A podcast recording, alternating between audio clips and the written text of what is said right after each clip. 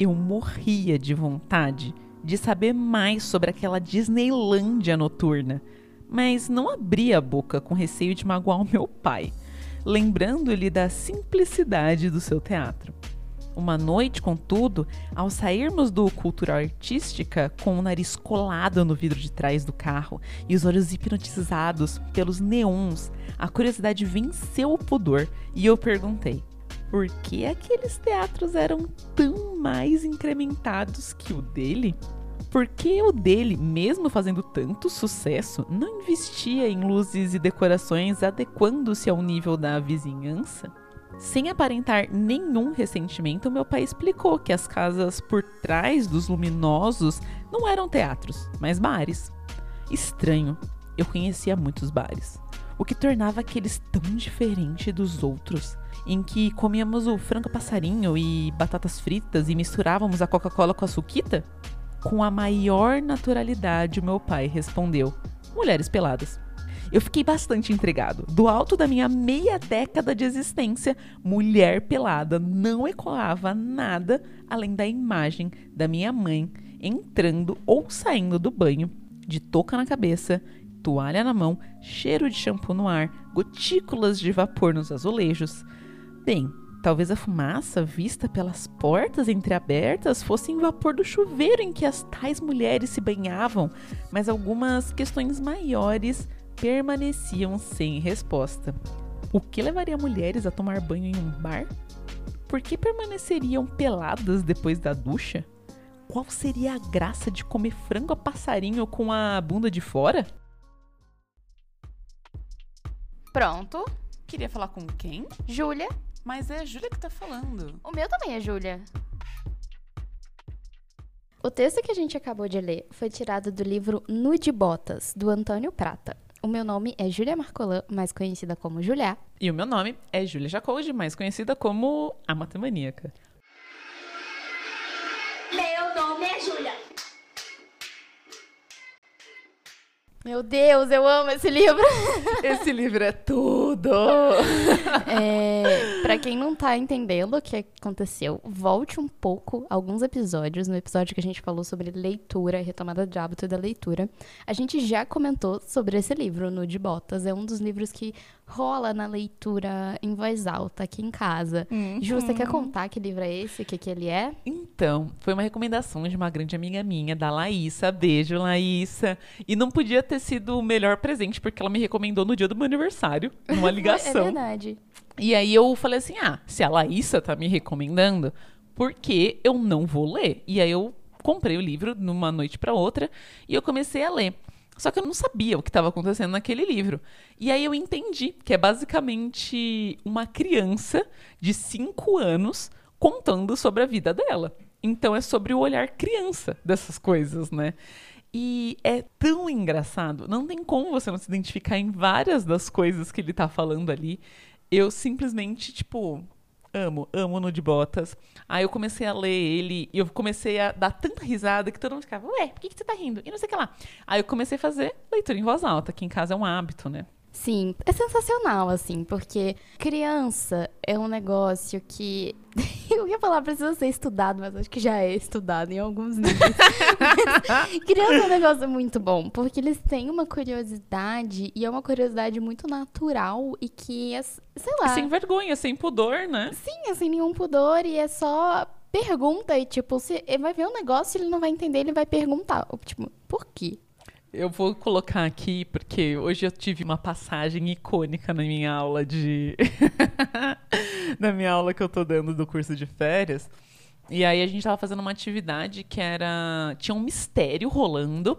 E aí a gente falou que a gente tinha chamado quatro detetives. A gente tinha chamado Sherlock Holmes. E eles ficaram. "Ah, nossa, chamaram quatro detetives. Estavam todas assim, muito na minha mão, porque eu já tinha inventado que tinha uma doceria e que os doces estavam sumindo. E que, nossa. Aí elas estavam, tipo, olhinho brilhando, ninguém nem piscava, assim, tipo, caraca, o que, que a gente vai ter que fazer agora? E aí eu falei, não, chamaram quatro detetives. Um deles era o Sherlock Holmes. Aí elas, nossa! Aí eu olhei e falei. Vocês conhecem o Sherlock Holmes?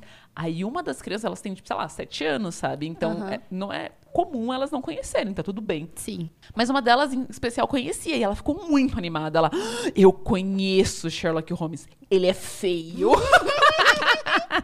Foi maravilhoso. Achei feia. Eu tenho um irmão mais novo, inclusive beijo Murilo, ele é nosso ouvinte. Beijo, Murilo. É, e eu- Lava direitinho essa louça, hein? Que eu sei que você escuta isso daqui lavando louça.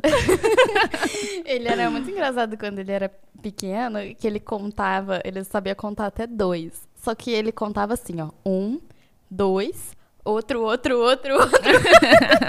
e ia apontando pros dedinhos, e era muito bonitinho, assim. Um, dois, muitos, né? Um, dois, muitos. É muito fofo. Eu tenho várias histórias das minhas crianças, eu anoto várias. Aí, hoje rolou um também na mesma aula, assim, porque aí a gente foi desvendando o mistério. E aí, ai, tem. Um deles descobriu que tinha uma melancia. Ai, e o outro deles descobriu que. Tinha um ser azul com roupa amarela. Nossa, será que é um bicho? Será que é uma pessoa? Ser é- pode ser ser humano e não sei o que lá. É um estudante do caso. É um Smurf que estuda na casa. Aí as crianças continuaram assim. Enfim, aí concluía lá que era uma pessoa que vestia um vestido amarelo e que tinha um ser azul. E aí eles falaram, antes de tudo, que é parecia a Mônica, porque ela gostava de melancia, e parecia o Bidu, porque o Bidu também vive no mundo da turma da Mônica. E aí que a mesma criança olhou pra mim e falou assim: "Ah, é a Magali com a cabeça do Bidu. e a gente ficou satisfeito com essa resposta. É, eu acho que é isso. E eu acho que começar falando das perguntas das crianças desse episódio é maravilhoso, porque criança faz cada pergunta, sabe? Criança é um serzinho completo que vive numa cabeça. Eu queria muito ser criança ainda. Não ter que pagar conta. Eu queria muito ser criança, fazer pergunta não pra não pagar conta.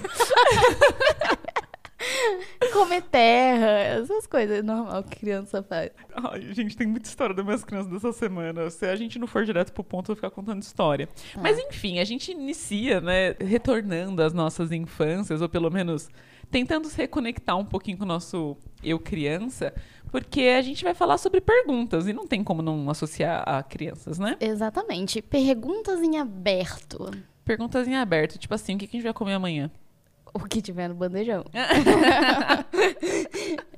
O que mais? Uma pergunta em aberto, amiga? Nossa, tantas coisas são perguntas em aberto. E assim, Será que as nossas tomadas, tudo queimar aqui em casa, será que a dona vai pagar as tomadas? Tomara. Torçam por isso, gente. Tomada?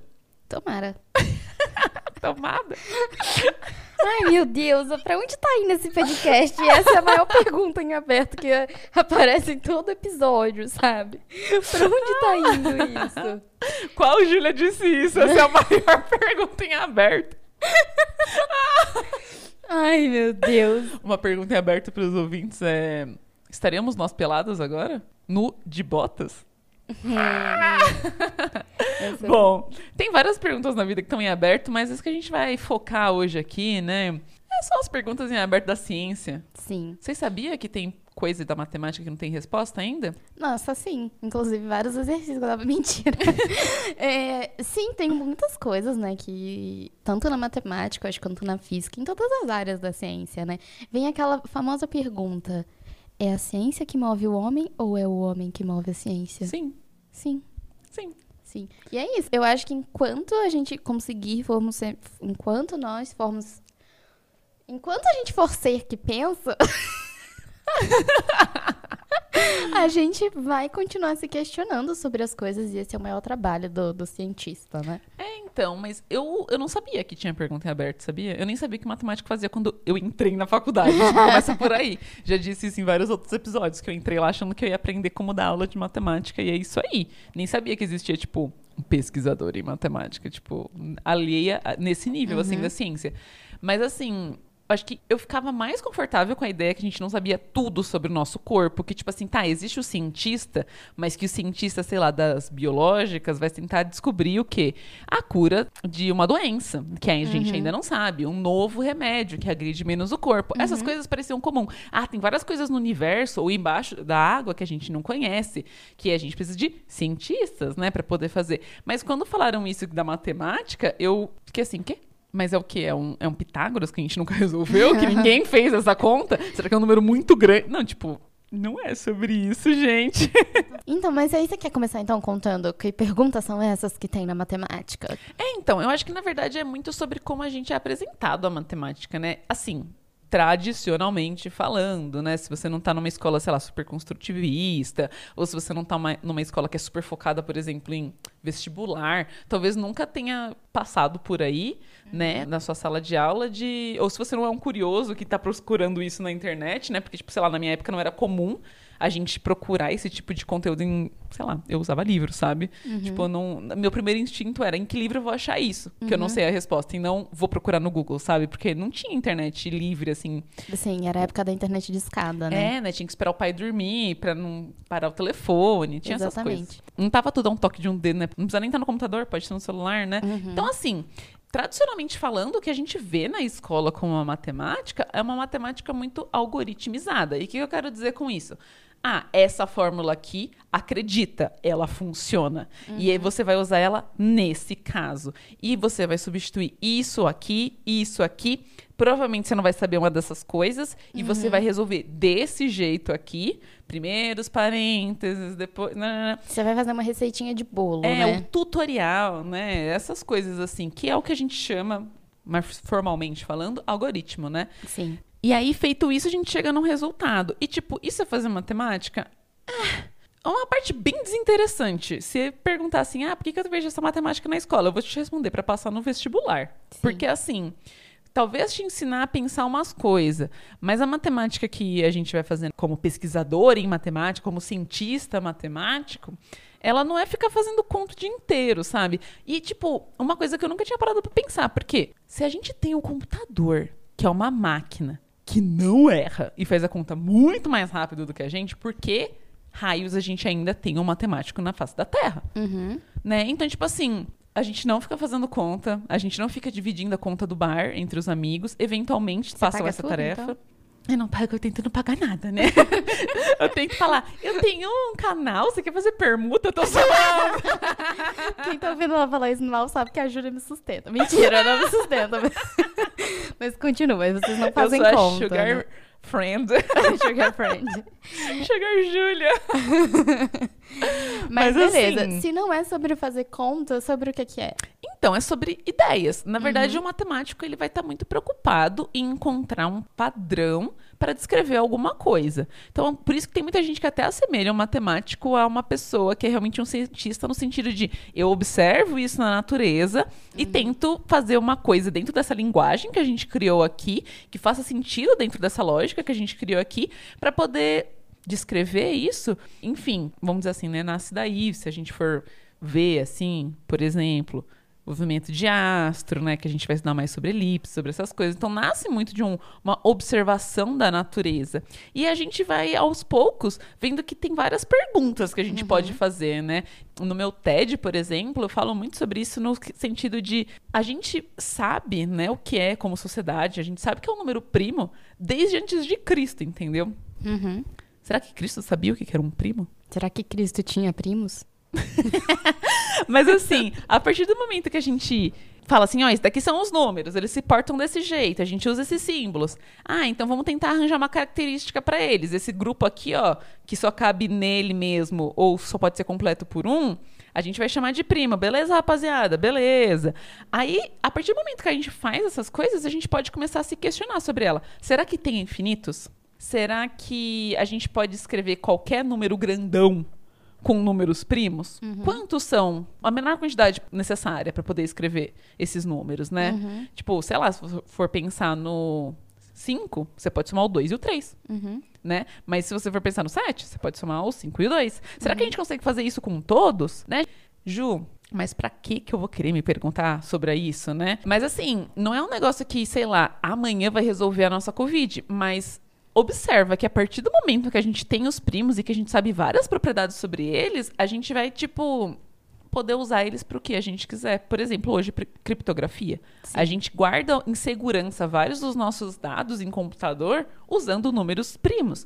Mesmo que a gente não saiba um padrão de número primo, que é uma, inclusive um dos problemas em aberto, mesmo que a gente não saiba um padrão de quando eles aparecem, né, qual é o próximo e tudo mais, saber números primos muito grandes é muito bom, Né? Por isso que a gente tem computadores rodando o tempo todo. Porque afinal, esse número muito grande, que é primo, ele vai ser tipo a chave de guardar esses segredos dentro de uma, Sim. dentro de uma eu base. acho, eu acho interessante você ter falado isso, porque assim, a minha bolha se questiona sobre isso, mas eu tô numa bolha de pessoas que são mais interessadas com ciência.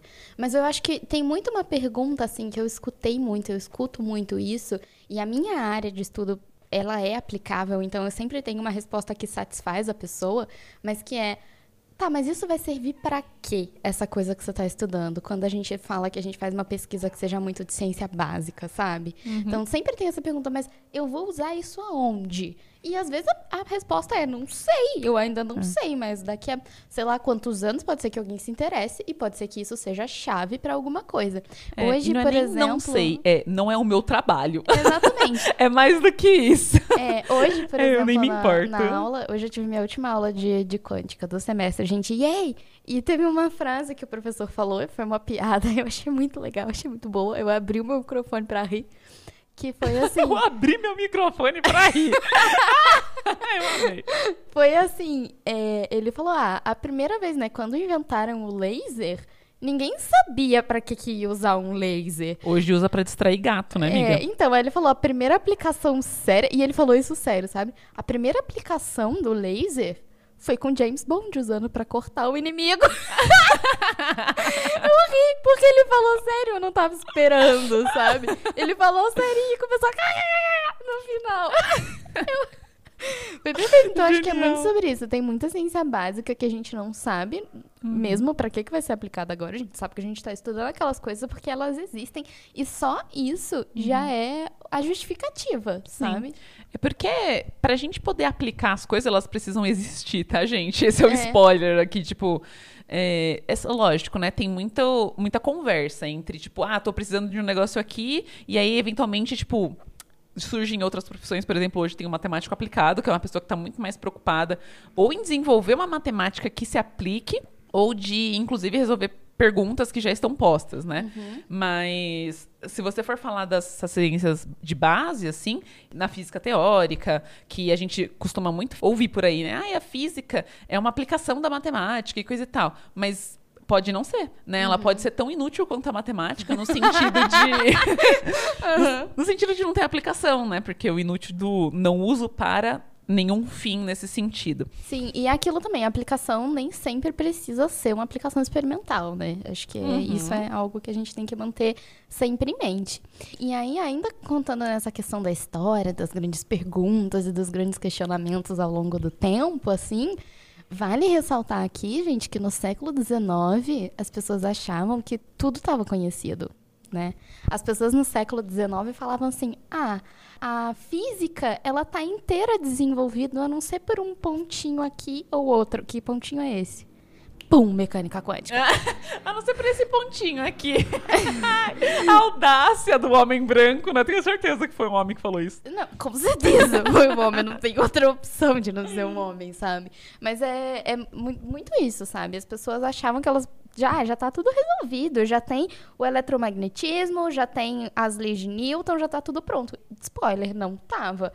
E isso começou a aparecer, né, uma uma história que é muito contada, que começaram a se questionar sobre a, a mecânica quântica a partir do momento que os experimentos pararam de dar certo para alguns pontos, sabe? Então tem muito disso também, sabe? Epa, Quanto epa, é- epa, peraí. Né? Tipo, o que, que a gente precisa fazer precisa que dar certo, O que, né? que tá acontecendo aqui que, que isso não tá dando certo, que não tá batendo com a teoria? Então tem muito isso também, porque assim, se a gente parar pra pensar, as coisas que lá no século XIX tinham disponíveis para se fazer um experimento são muito diferentes da tecnologia que a gente tem hoje.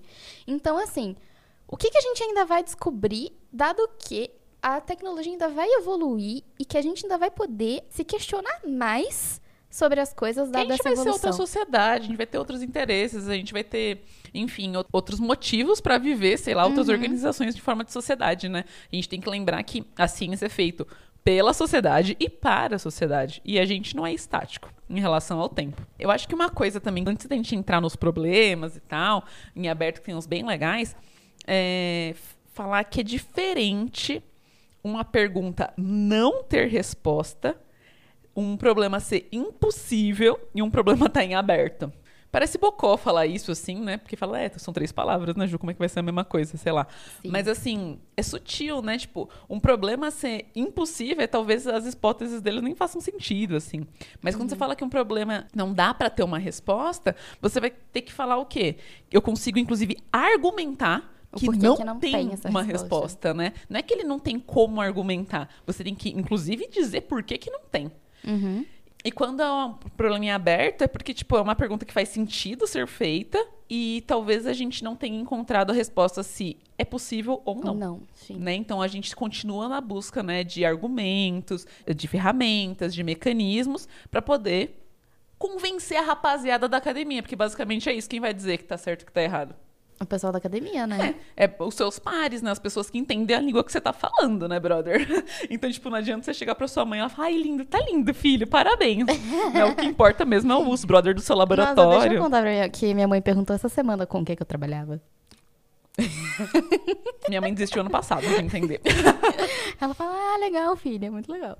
A minha mãe, ano passado, quando eu fiz o verão, ela perguntou: Mas o que é esse negócio aí que você tanto estuda? Quando eu voltei, eu falei: Ah, mãe, é assim, análise na reta. A gente começa criando a reta. Aí até aí ela estava empenhada. A gente coloca os números naturais, a gente estuda um pouco sobre eles, aí a gente vai preenchendo, coloca os inteiros, aí põe os racionais. Aí quando chega, a gente começa a se questionar sobre infinito, pipipipopó. Aí quando a gente completa essa reta, a gente começa, mas tá completa mesmo? Aí chega na topologia da reta. Aí minha mãe já começou.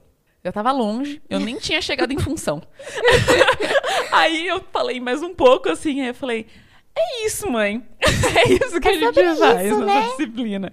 Aí ela ficou, entendi, filha. E o que, que você vai fazer na próxima? Análise. Ela, mas você já não fez na reta? Eu, então, mas agora é no RN. O que, que é isso? Tudo isso, só que pode ter N dimensões. Aí ela ficou, ah. Beleza, então, vou voltar aqui fazer minhas E no coisas. semestre que vem você vai fazer complexa, análise complexa. Aí, ué, mãe, a gente não viu os números complexos ainda. Se eles funcionam em tudo isso, Ai, não era precisa muito ver. complexo, né? E ela aceitou assim, ela não pergunta muito mais, não. É sobre isso, né? Isso me incomoda bastante.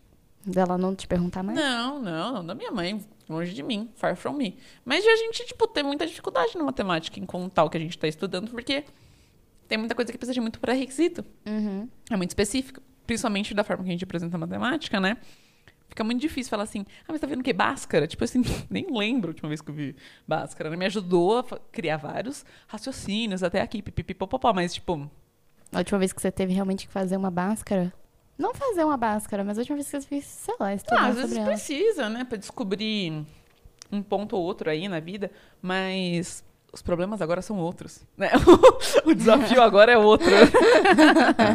Eles podem voar. Aquela, Ah. tipo... Mas eu posso falar da minha primeira coisa em aberto, então? A física tem vários problemas, né, em aberto, tem várias coisas que as pessoas ainda estão estudando, tem coisas que, eh, apesar de das pessoas já conhecerem, ainda estão estudando sobre a possibilidade de aplicar aquilo, piriri pororó. E aí eu separei uma que eu acho muito legal. É, Assim, eu sou uma grande admiradora da divulgação de astronomia. Eu acho muito legal, porque eu não entendo nada. E aí eu gosto de ler as publicações, gosto de ler as coisas e, e realmente me sentir assim, caraca, que legal, parece que eu tô descobrindo uma coisa nova, sabe? Quando eu leio. E eu acho que isso também é o papel da divulgação, sabe? Você fazer as pessoas se sentirem, ah, caraca, que legal, eu não sabia disso. E aí, uma das coisas que eu, eu vou falar aqui, né, que é essa a matéria escura, né? Sobre o que é matéria escura? O que, que é essa tal dessa matéria Queria escura? ver se fosse matéria colorida, se ela tá tão empolgada. Não Falar tá assim em- só porque é gótica. Exatamente. e aí, eu tô me baseando aqui pra falar pra vocês numa thread que a Stephanie postou um tempo atrás no Beijo, Twitter. Stephanie. E assim, a thread dela tá muito boa, é muito completa, gente. Acho que eu nunca vou conseguir falar, tipo, bem como ela tá Lê, falando amiga. aqui. Tô suando. Nossa, eu acho que eu não sei nem ler. Mas é- ela pergunta se questionando mesmo, sabe? O que que é essa tal de matéria escura que as pessoas tanto falam, né? O que que é isso? Da onde que vem isso? E a matéria escura, a definição que a gente tem pra ela hoje é que é um tipo de matéria que não interage com a luz. Então, se não interage com a luz, a gente não consegue ver. Mas assim, a gente não consegue ver, tipo, a gente não consegue fazer uma foto, sacou? Tá ligado? Mas assim, a gente consegue ver os efeitos disso. Então, Tá. por exemplo, um dos exemplos que a Stephanie dá nessa thread, lá pelos anos 1800, por exemplo, aí eles analisaram a órbita de Urano Né? E aí viram que tinha um movimento estranho ali, tinha alguma coisa estranha acontecendo. E a partir disso se supôs a existência de um outro planeta, que é, seria o Netuno. Uhum. Tá? E aí, o que ela faz um comparativo muito legal é que é assim que a gente analisa que a gente sabe que existe a matéria escura. Porque a gente sabe que tem alguma coisa acontecendo ali, que deveria ter uma massa ali. Basicamente, eu não tô vendo, mas eu sei como as coisas deveriam se comportar. E não tá Isso, comportando assim. exatamente. Tipo assim, tá faltando uma peça nesse quebra-cabeça, sabe? E a Uhum. matéria escura é isso. Então, tipo, grande parte das galáxias, né, das massas de galáxia, é uma massa que a gente não conhece, que vem dessa matéria escura. Basicamente, você tá me falando que quando você acorda no meio da noite, quer fazer xixi, e aí você bate, sei lá, a cara na porta e fala: Caraca, a porta não era pra estar aqui. Ah. Você fala, é, tá se comportando um pouco estranho, é, talvez tenha uma porta. Então, tipo, você não tá vendo. É, exato. Mas você consegue falar muito sobre aquele Você negócio. consegue, dado que seu nariz achatou, você consegue falar muito sobre aquilo, Sim. entendeu? E aí tem. Essa thread tá muito legal. Ela mostra, assim, vários experimentos de observação, de ah, como é que as pessoas começaram a se questionar sobre a existência de uma coisa ali ou outra. E aí tem uma que eu gosto muito, né? Que eu gosto de exaltar mulheres na ciência. Foi que no começo da década de 70, a Vera Rubin. Né, que é uma astrônoma famosa, assim, ela analisou o movimento de galáxias espirais e aí ela descobriu, né, de novo, ela reparou ali que tinha alguma coisa faltando, que tinha alguma coisa, tipo, tinha uma pecinha ali que não encaixava, que Uhum. deveria ter mais massa, sabe? Tinha uma E- cadeira no meio do caminho. Tinha, tinha No- uma no pedra meio da no meio noite. do, da- do caminho. E aí eu vou deixar linkado pra vocês essa thread da Stephanie, assim, e eu super recomendo que vocês leiam. E é, é maravilhosa, assim. E tem outras também que falam sobre esse mesmo assunto, que são as Astrominis da Camila. E eu acho que esse é um Beijo, assunto... Camila. Beijo, Camila. Eu acho que é um assunto muito legal, assim, pra se introduzir, para as pessoas começarem a entender de como é que. Ai, mas como é que é feita essas coisas, sabe? Como é que a gente se questiona? Essa é uma das formas, né? Não é só assim, observando e fazendo esse questionamento, mas uma das formas é realmente analisar o que está acontecendo na natureza e pensar e começar a se questionar sobre isso. Da natureza. Não sei quantos milhões de anos-luz da gente. Exatamente. Eu achei engraçado, assim, irônico, de que isso daí que você tá falando é no mesmo século que estavam falando, não, não, não tem mais nada pra fazer. é, tipo, aí, olha, to- toda essa parte aqui que a gente não consegue enxergar, mas Era a a coisinha consegue. que tava faltando, sabe? Assim, eu entendo que, tipo, tenham áreas que eventualmente ficam mais quentes, né? Que tem mais interesse, às vezes por, por conta mesmo de um resultado que saiu que levou muita gente a se interessar por aquilo, né? Ou até mesmo uma pessoa muito inspiradora dentro da área que faz a galera se interessar. Tem várias formas, né, de, da gente ficar inclinado a resolver um problema ou decidir uma área ou outra, né? E eu acho legal dizer que isso na matemática, na virada do milênio, o Instituto Clay, que é um instituto de pesquisa americano e tal, pautou, tipo, sete perguntas Ah. que ainda não tem resposta na matemática Hum. e falou assim, ó, isso daqui é o que a gente tem que pôr o olho, rapaziada. Isso daqui são as coisas importantes, porque são vários resultados que, tipo assim, tem uma rapaziada que tá só esperando aquilo ali ter um argumento pra soltar vários papers, sabe? Sim. Assim, tipo, se isso valer, então isso aqui vale, isso daqui vale, isso daqui vale, isso daqui vale, entendeu? Tipo, tem- Aham. E aí, tipo, muita gente, assim, tá tentando resolver essas coisas. Uhum. São sete problemas. E, ah, e pra incentivar, eles ofereceram um milhão de dólares por cada pergunta respondida. Um milhão de É o dólares? jeito mais difícil de virar um milionário, entendeu, amiga? Eu tô precisando desse dinheiro. Me fala quais são as perguntas, deixa eu ver se eu consigo. Uma delas foi respondida por um Ah. russo. E você acredita que ele, inclusive, recusou o prêmio? Por que, que ele não pegou e me deu? Pois é.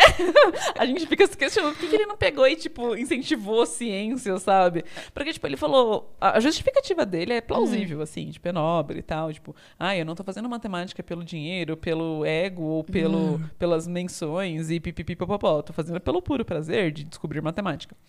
Beleza, Prazer, brother, mas tem tanta gente prazer. passando fome, entendeu? É seu por direito, sabe? né? Dá uma. Nossa, tipo assim, pega e distribui, sabe? Faz aviãozinho igual o Silvio Santos. É, tipo assim, não, escolhe uma rapaziada pra, tipo, ah, você não tem dinheiro pros seus estudos, inve- investe nessas pessoas, enfim. Tipo, tá aí, o cara tão oferecendo. Mas, enfim, parece que o buraco é mais embaixo, tem uma fofoca pesada aí de, tipo, briga de egos. Porque, assim, como a gente já falou antes, Começamos o fofoca parte 2 aqui, É. né? E eu tô assim, conta, conta. já parece. Tá parecendo a Dory, sabe? No Procurando Nemo, que junto com as tartarugas pra ouvir a história, que ela já ouviu 300 vezes. Enfim, parece que foi luta de ego, assim, porque, tipo, é isso. É, na física, na biologia, na química, quando você lança um paper, um artigo, é tipo, rapaziada, nessas condições aqui que você tem que fazer as coisas, e aí vocês vão ver, vocês vão chegar nesse resultado aqui, Aham. né? Na matemática é tipo, rapaziada, eu tô usando esse, esse, esse argumento por isso, isso, isso, então funciona. Só Uhum. que, tipo, parece simples falando, né? Mas, tipo, a matemática que ele tá fazendo é extremamente sofisticada. Então, às vezes, não é de um dia pro outro que vai. Nossa, você falou aceitar. sofisticada, eu imaginei uma matemática chegando com um vestido longo, Uma prada, né, uma amiga? prada, Um um chapelão. chapelão. Desculpa, desculpa, gente. Depois é que faz piada ruim. Aí. E aí, tipo assim, você tem que convencer seus pares. Mas Uhum. às vezes convencer os pares é muito difícil, porque a matemática que tá ali é uma matemática muito difícil. E eu entendo também os pares terem que ser críticos, porque, tipo, a gente não pode falar tá aprovado e não tá aprovado, sabe? Uhum. Porque uma vez que na matemática tá aprovado, tá pra sempre. Sim. Existem infinitos números primos desde antes de Cristo, entendeu? Isso daí não mudou. Mas, então assim, mas parece que foi muito mais pesado do que devia ser Sim. essa, essa briga aí. E ele desistiu da academia. Parece que ele não tá nem mais pesquisando. Tipo Eu- assim, ao nível que chega. Um cara que recebeu uma Fields e recusou, ganhou um prêmio de A um milhão. Fields também? Uhum. A gente eu já falou da Fields aqui, tá, gente? problema, eu vou pegar esse problema, eu vou republicar e eu quero ver alguém bater de frente comigo, rapaz. Eu quero ver alguém vir me questionar. Eu É quero ver isso. um milhão de dólares. Amiga, quer contar mais um probleminha aí dos seus? Não, eu tô muito afim de ver. Quais são as sete perguntas? Nossa, amiga, tem uma que é bem física, que é a do Navi Strokes. Se você. Nossa, eu já resolvi isso em Física 2. A suavidade do Navi Strokes? Cadê meus um milhão de reais de meu tudo clay? zumilhão. Não, é zumilhão. Cadê meu zumilhão de Meu reais? dinheiro, eu já fiz isso lá em Física 2 com o Tadeu. Tadeu está de prova. Tadeu, professor Beijo Tadeu, inclusive. Beijo, Tadeu. Eu já fiz isso. Vários memes acontecem com o problema N igual NP. Ai, qual que é a resposta do P igual NP? Ai, se for zero, dá a resposta certa. Tipo, ai, claro que não é pra zero, sabe? tipo, é, aí tem vários memes com hipótese de rima. Tipo assim, eu faço vários conteúdos legais, sabe? No Twitter, no Instagram. Viraliza? Não. Aí eu coloco lá, kkk, é, hipótese de rima. Aí todo mundo compartilha, compartilha, compartilha. Porque, tipo, todo mundo sabe que esse problema tá sem. Assim, todo mundo, quero dizer aqui, né, que segue a matemaníaca, que já tem interesse na matemática, que deu uma chance aí. Então, tipo, é conhecido, sabe, que esse problema tá em aberto. Então, tipo. É muito mais fácil as pessoas entenderem um meme quando você coloca isso. Eu fico, nossa, mas então tem outros cinco problemas pra resolver. Tem outras. ou Tem o problema do sofá que tá em aberto, sabe? Ah, nossa. Qual o problema do sofá? Porque a gente comprou o sofá já. Não, mas esse tá resolvido, é um problema maior. é assim, esse é um dos problemas, tipo, ai, ai, a matemática tá por toda parte. Inclusive no seu sofá, meninas. mas assim, é que tem uma contextualização do sofá, porque eu acho que a história nasce disso, assim, que é tipo, qual que é a, a máxima área de, Ah. de um sofá para que a gente consiga transportar ele de um corredor que faça um ângulo de 90 graus. Ah. Então, tipo assim, imagina que a gente tem que vir do corredor aqui da nossa casa e virar na nossa porta. Um ângulo Fazendo 90 graus. tá fazendo 90 graus essa Sim. entrada, né? Imagina que, sei lá, não tivesse outra, né? fosse da escada pra cá direto. Aham, aham, aham. Beleza? Aí, tipo assim, se você pegar ele super comprido, beleza, vai bater na quina, não vai entrar na porta. Sim. Que seria o caso do nosso, se ele não fosse dividido no meio, por exemplo. Uhum. Provavelmente a gente não conseguiria. Mas, tipo assim, é, a gente não tá perguntando o quão comprido é, qual a maior área. Área. Então isso significa que o sofá ele pode ser uma ameba. Tipo, imagina uma- um feijão, né? Imagina um sofá no formato de um feijão. Se ele é for aquele sofá sem braço horrível que você me queria É, que comprar. eu queria comprar. Ele, tipo assim, se ele for esse outro formato, que a gente pode calcular a área dele, ele vai passar nesse ângulo de 90 graus, entendeu? Uhum. Mas aí qual que tem maior área? O do feijão. Mas será que não tem uma área maior? Entendeu? Aí, Entendi. tipo, a pergunta é: qual a maior área pra poder fazer a curva de 90 graus? Nossa, que doido. E Tá ainda em não aberto? Foi... Tá em aberto? Tá em aberto. Não vale um milhão, amiga, mas Ai, tá talvez aberto. eu não quero resolver, não. Você não vai Mas um... imagina as manchetes. Júlia resolve o problema do sofá. Nossa, e aí posta uma foto bem bonita minha, assim, sentada no sofá. Com braço, né, amiga? Porque Com braço. a gente já viu que não ter braço no sofá é uma questão aqui em casa. Nossa, assim, ela me cismou com isso, gente. Mas enfim, Eu vou dar uma olhada nesses problemas que estão em aberto. Vou ver Eu vou falar com a minha Vou secretária. ver se eu consigo resolver algum. Tá de férias, né, amiga? Se eu conseguir resolver algum deles. Eu quero estar na premiação, é só isso que eu quero. Não, é se eu conseguir. Eu tô fazendo outra promessa aqui. Se eu conseguir resolver algum deles, eu pago pizza pra todos os ouvintes de Qual Júlia disse isso. Ao invés de beijo, eu vou mandar uma pizza. Caraca, amiga, aí é braba. Eu tô Ainda bem isso que eu porque eu nunca vou conseguir. então. eu nunca vou quebrar minha promessa, sabe? Ai, ai, mas ainda bem que eu apostei com a Julia um lanche se eu lesse o livro primeiro. Tá, até hoje não foi esse pago, não foi pago esse lanche. Amiga, assim, as perguntas estão em aberto? Estão, mas a gente tem um tempo limitado. E a gente acabou já extrapolando aqui um pouco o nosso tempo de gravação, viu? Nada, o pessoal tá aí sentado ouvindo. Ainda nem passaram o rodinho, né, Murilo? Eu sei que você tá aí, Murilo, ainda ouvindo a gente, dando uma risadinha. Murilo ainda deve estar o quê? Nos. Nas panelas? Deve estar ariando a panela da sua mãe. Nossa, deve estar mesmo. Mas vamos pro nosso quadrinho, então? É a Júlia que tá falando? O meu também é Júlia. Eu queria saber com quem você quer falar. Aqui é São Carlos, Alameda. Ai, Você tá dando meu endereço? Quais são os problemas em aberto que a gente vai deixar aqui pra rapaziada? Ou melhor, quais são os nossos problemas da vida em aberto, amiga? Sim. Nesse quadro, no meu também é Júlia de hoje, a gente vai fazer cinco perguntas em aberto da nossa vida. Por que que você falou tão poética? Porque a minha vida é uma- um poema. Entendi, Zi. Então vamos lá. A primeiro, amiga, o primeiro vai doer um pouco. E é pras duas, né? É, vamos fazer doutorado? Eu não sei nem o que eu vou fazer amanhã, sabe? Eu não sei o que eu vou almoçar Será que eu vou conseguir terminar o mestrado? Começa por aí, assim. Será que, eu, será que eu, sei lá, vou morrer antes? Dá Será pra pular um mestrado na física? Dá. Pode fazer o doutorado direto também. É, só que Quais são as dores disso? Porque não deve ser fácil, senão ninguém fazia mestrado, né? Não, assim, eu pelo menos, a... quando eu tive uma oportunidade de fazer um doutorado direto, já tive, assim, contato com alguém que, que falou: ah, tem essa bolsa, existe essa bolsa disponível para doutorado direto, se você quiser vir prestar aqui, tudo bem. O meu problema foi, sabe aquele meme do cachorrinho forte e do cachorrinho pequenininho? Eu fiquei assim, doutorado direto, eu não sei nem quanto é dois mais dois, sabe? Uhum. Eu, na época, não sabia nem que área que eu queria. Como é que eu ia me prestar a fazer um doutorado Quatro direto? anos, mau compromisso. Sim, eu não me achava com maturidade o suficiente pra entrar num doutorado, Entendi. sabe? Então tem muito isso. Mas tem pessoas que fazem assim. Eu tenho amigas que fazem doutorado direto. Tem amigas que são Tem nada contra, tem amigos que fazem. E, enfim, muito eu acho maduras elas. muito maduras. Eu- são as pessoas mais adultas que eu conheço na minha vida. Tem três chaleiras elétricas. Eu tenho três, Três elétricas. elétricas. Mas O que é... tão, né? É sobre isso, assim, eu me sentia muito despreparada. Eu não sei se eu quero ou não fazer um doutorado ainda. Porque Tá em aberto, né, amiga? tá Inclusive tá aqui, né? Quando eu lista. terminei a minha graduação, eu não sabia se eu queria ou não fazer um mestrado e acabei fazendo. Você nem terminou um mestrado e já quer saber se quer fazer o doutorado, né? Como é que eu vou saber disso? Não sei. Vai que, sei lá, vai que eu ganho no bicho e fico milionária. É. Vai que acontece alguma coisa. Vai que eu resolvo um dos Aí problemas. você vai pagar as minhas contas, né, amiga? Exatamente, eu não vou. Se eu, se eu ficar milionária, se eu tiver muito dinheiro, eu não vou querer trabalhar mais na minha vida, não com física. Ou talvez eu até queira trabalhar com física, mas eu não vou querer fazer um doutorado do jeito que é feito hoje em dia. Eu vou querer estudar do jeito que eu quiser. Você entendeu? Então, assim, Devagarinho no passinho do romano, né? Exatamente, só no passeio do Romana. Então eu não sei, não sei. É uma grande pergunta. Eu também não sei, não. Sei lá. Também não sei, tá em aberto, né? Tá em aberto. Tá em aberto. É sobre isso. Pergunta 2, amiga. A gente é um casal? Eu amo essa fic, sabe? Esse é muito bom, porque a gente começou a perceber que tem pessoas que. Torcem pra gente ser um casal. Torcem pra gente ser um casal. Infelizmente, gente, essa não está em aberto. A gente não é um casal. Quê? Mas se a gente fosse um Amiga, casal. você tá mentindo pra mim esse tempo todo.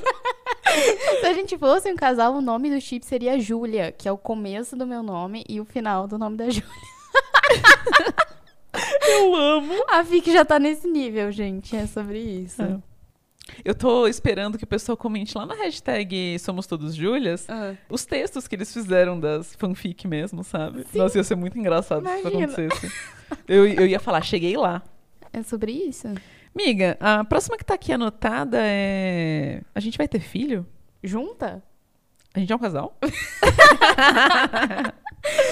Mas, assim, gente, a gente vai ter um filho junto, inclusive vai chamar Júlia Júnior. Sim, a gente já pensou nisso, tanto no chip quanto no nome do filho. Mas é, eu não sei, assim. Na verdade, a questão de maternidade na ciência é um negócio bem doido, né? Tipo, a gente pensar que foi em 2017 que a gente passou por lei, né, pós-graduação, a ter direito à licença maternidade, é um negócio muito doido, assim. E que foi esse ano que foi incluso uma aba no Lattes para licença maternidade, sabe? É muito doido. Eu querer ter filhos? Não, Quero. e a doideira, né? A gente tem filho desde antes de Cristo, né? E só É. hoje, Exatamente. ter filhos não é um problema em aberto, sabe? né? E é um problema que a gente sabe muito bem é, o, a exigência, né? Pra gerar uma vida e tal. Exatamente. Querer ter filhos? Quero, é uma vontade. Quando isso vai acontecer, ou se isso vai acontecer, é uma pergunta em aberto. Isso não, o, o você querer ter filho, é só olhar você segurando meus sobrinhos.